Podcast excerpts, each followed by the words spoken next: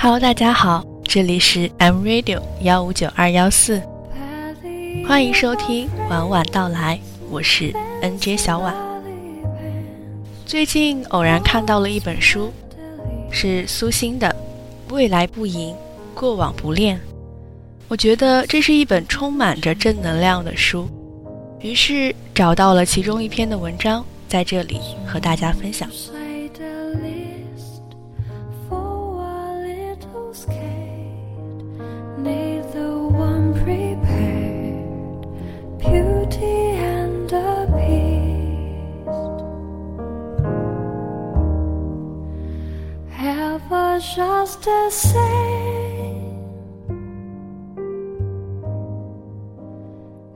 珍惜你身边那真实的温柔。咖啡厅里灯光幽暗，你坐在我对面，久久不语。不是没有话，是一肚子的话都被泪水哽住了。我握着一杯咖啡，静静地看着你。你眼睛通红，满脸泪光，因压抑着哭声，整个身体轻微然而迅速地抖动着。你不哭出声，但整个咖啡厅似乎都被你的悲伤塞满了。我犹豫着，没有伸出手放在你的肩头。对努力压抑着痛苦的人来说，他人的静默有助于让自己保持冷静，反而是一声问候或者一个拥抱是最后的那根稻草，导致情绪的最后崩盘。假如是在你家或我家，我愿意抱着你，让你大哭一场。但在这种公众场合，我知道你并不想成为当晚众人的焦点。你叫我到公众场合来，正是因为你还想保住自己外在的冷静，不想全面崩塌。你什么都没说，但是我已经听见你心碎的声音。我也不想要那些无关的人一起听见这声音。你哽咽了很久很久，终于停下来，对我凄然一笑。我失恋了，他跟我说了分手。我又犹豫了一下，试探着握住你的右手，他拿着一把咖啡勺，抖得厉害。果真，你全身一震。大量泪水急速冲进本来快要干涸的眼睛，直接喷射出来。我觉得我真可怜，我活了这么久，却从来没有被好好爱过。亲爱的朋友，不是这样的。不要因为爱来过又走了，就说你曾受过爱的人就从来不存在。更不要说这个世界上。从来没有人好好爱过不是你告诉我的吗？你刚出生的时候，你父亲已经三十多岁了。晚婚的他第一次当了父亲。你刚出生七天，他便化了红糖水，嘴对嘴喂你。你刚满月，他就抱着你去大街上，满脸都是喜气，见人就发糖块。你长大上了学，跟妈妈要五分钱零花钱，要磨一下午的嘴皮子还不能成功，但你跟他要，他会直接给你一脚。你还跟我说过，初中晚自习放学，你跟堂妹一起走在回家的路上，遇见父亲用别人的车运了一车货，看见你俩，他就叫你们一起去路边小店吃饭，每人点了一大碗肉丝面。冬天的晚上，热腾腾的吃下去，真香。吃完后，父亲让你俩坐车一起回家。下车时，伸出双臂直接抱你下来，一边抱一边说：“哎呦，现在可真沉了。”你不好意思的想起，直到六七岁，夏天的晚上，你还是会在地上装睡，好让他或母亲把你抱回床上去。高考那年，你的分数早就下来了，考得很好，但录取通知书却久久不来。夏天家里总是有啤酒，你一个女孩子，不声不响地灌了自己四瓶，喝完后睡倒在客厅，哇哇吐了一地。父亲回来什么也没有说，默默地把呕吐物扫干净，转身出去给你想办法打听结果。晚上你看见他请了两三个朋友回来，在香烟的雾气中，他说：“女儿啥也不说。”喝了好几瓶酒，吐了一地。我不能让她受这儿罪，我得想办法。接下来一夏天的奔走，你忘不了。也是你跟我说过的，你五岁的时候，父母都出去了，只有你和弟弟还有堂弟在家。你小时候偶尔会上火，你母亲就给你喝生鸡蛋。蛋清略略有点腥气，蛋黄却滑润又香甜。跟弟弟们玩了一会儿，你觉得无聊，忽然想起杂物间有半罐生鸡蛋，就带着他俩过去，一个接一个嗑开喝。喝的喝了，不小心摔碎的碎了。等母亲回来时，半罐鸡蛋只剩下了三五个。你这才发现自己犯了错，紧张的等着母亲揍你。但他看着你笑了笑，把地上收拾干净，就让你们出去玩了。小学三年级的一天，放学时下了大雨，你没带伞，站在门口看了一会儿，正准备一头冲进雨里跑回家，母亲来了，他带着一把黑色的大伞，弯下腰让你趴在他的背上，把你背回家。那时候，母亲已经有一点胖，在凉凉的雨水里，她的身体很温暖。你一辈子都记得她背上的温度。你说，母亲的手很巧，从你出生到小学三年级，你有一半的衣服和鞋子都是她亲手做的。她给你做连衣裙、绣花鞋。棉袄、棉裤，直到四年级，你还穿着她做的裙子。黄色棉布上白色花叶交错，无袖，反而镶了一圈荷叶边。你一点也不觉得这手做的裙子比任何商场卖的裙子差。你还说亲做的饭也香。从小堂弟就喜欢在你家吃饭。上初中时，你住了校，在学校吃食堂。腊八节那天早上，为了过节，食堂一大早卖白粥，配咸菜。你和堂妹刚打好饭准备吃，母亲提着一大饭盒腊八米来找你。你们那里腊八不是吃粥，是吃米饭，饭里有黄豆、青豆、花生、核桃、柿饼，还要配有肉的菜才行。顶着一屋子同学羡慕的眼神，你俩把白粥换成腊八饭和肉菜，美美的吃了一顿。母亲给你送过好多次饭，因为送的多，你常跟人分享。直到十年后，你跟初中同学重逢，他还羡慕的对你说：“你妈妈做的饭真好吃。”还是你跟我说的。大一的上学期，你跟室友们的关系已经很好了。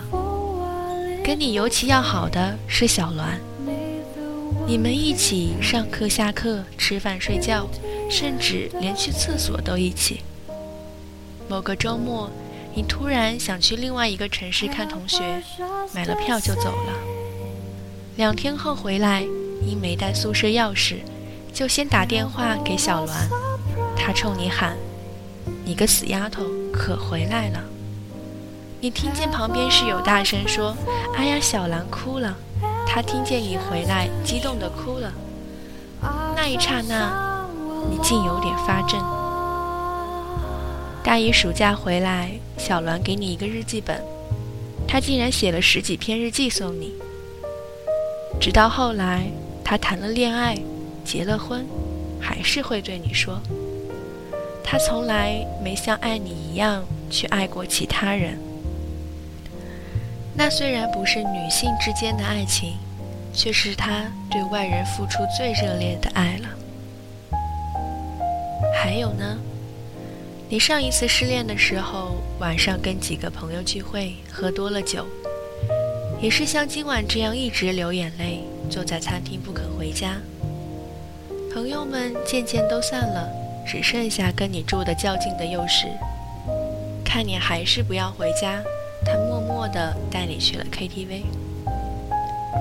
醉得几乎全身瘫软的你，到了 KTV 就倒在沙发上，泪水就像今晚这样一遍遍刷过整张脸。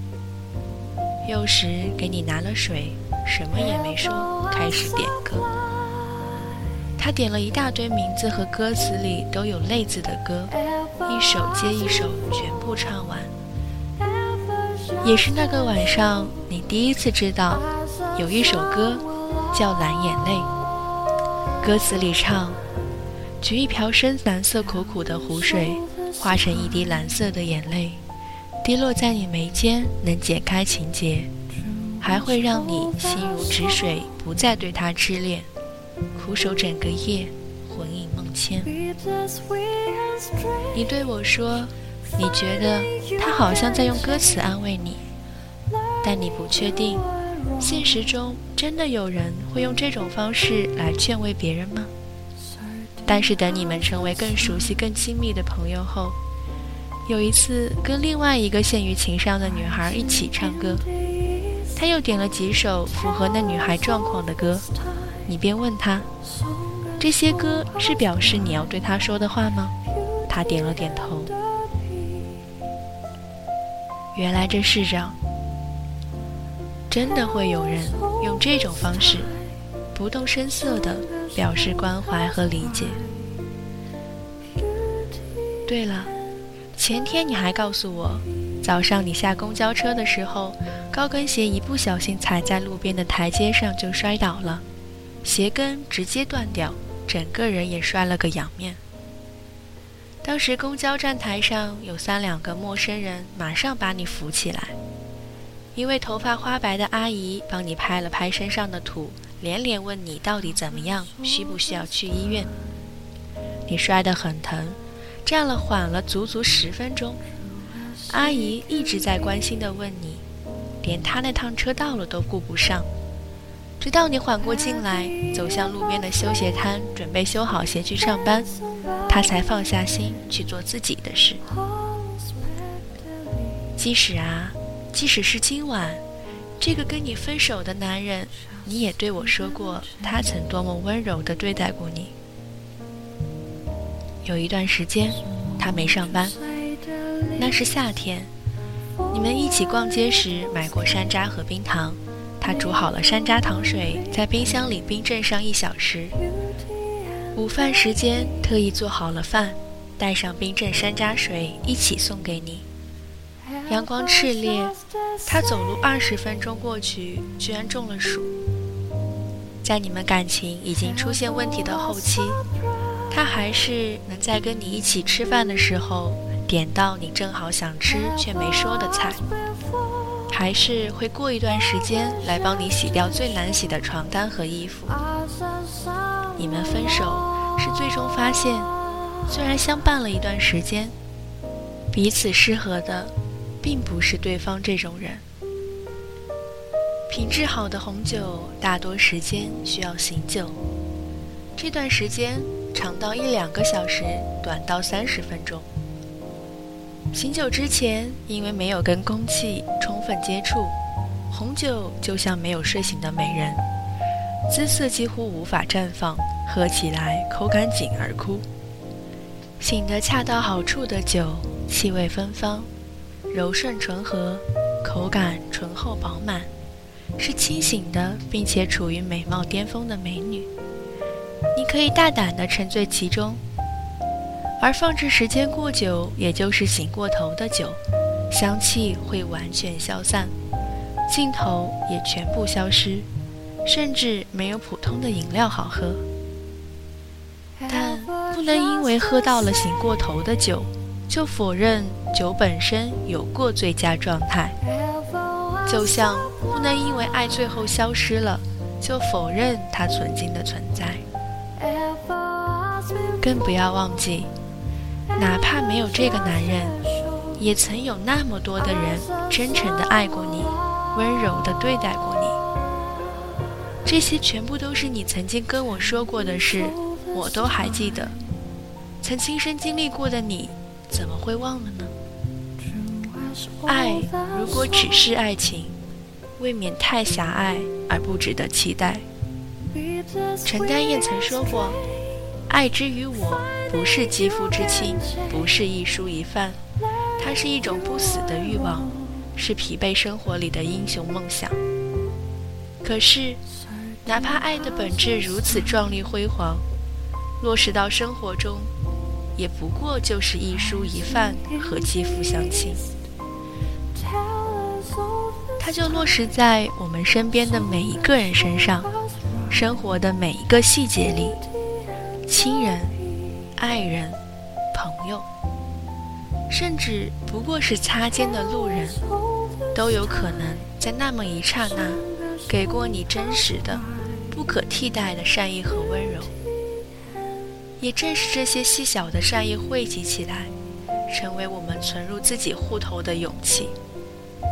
它护着我们心头最重要的那一点暖，让我们面对人生重重残忍。不放弃，不绝望，在受伤之后复原，继续爱下去，是这样的吧，亲爱的朋友？不要哭了，你看，今晚陪着你的我，也给了你我所能给的全部温柔啊。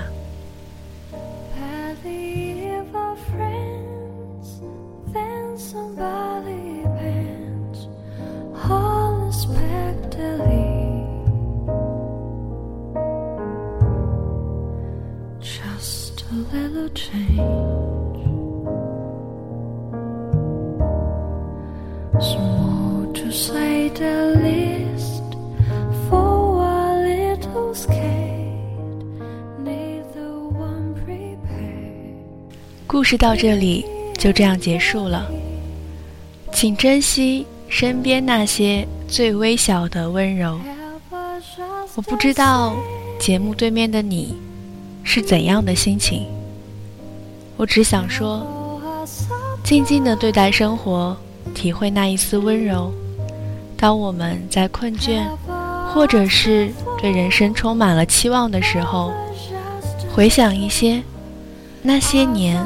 那些人曾经带给我们的那些温柔，我们下期再见。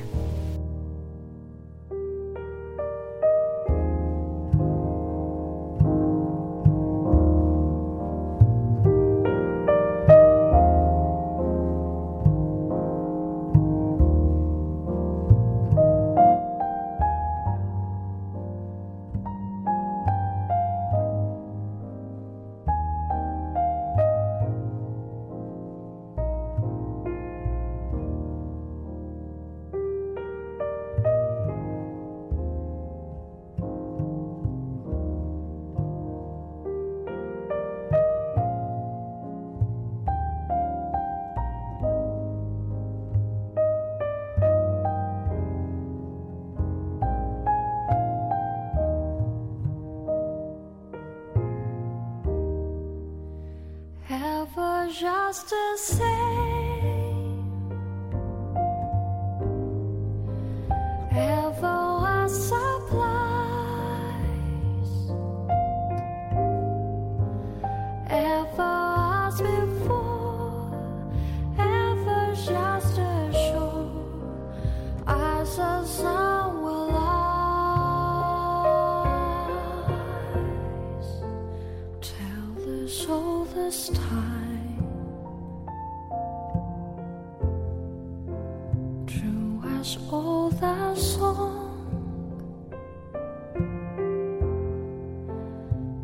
Just we are strange.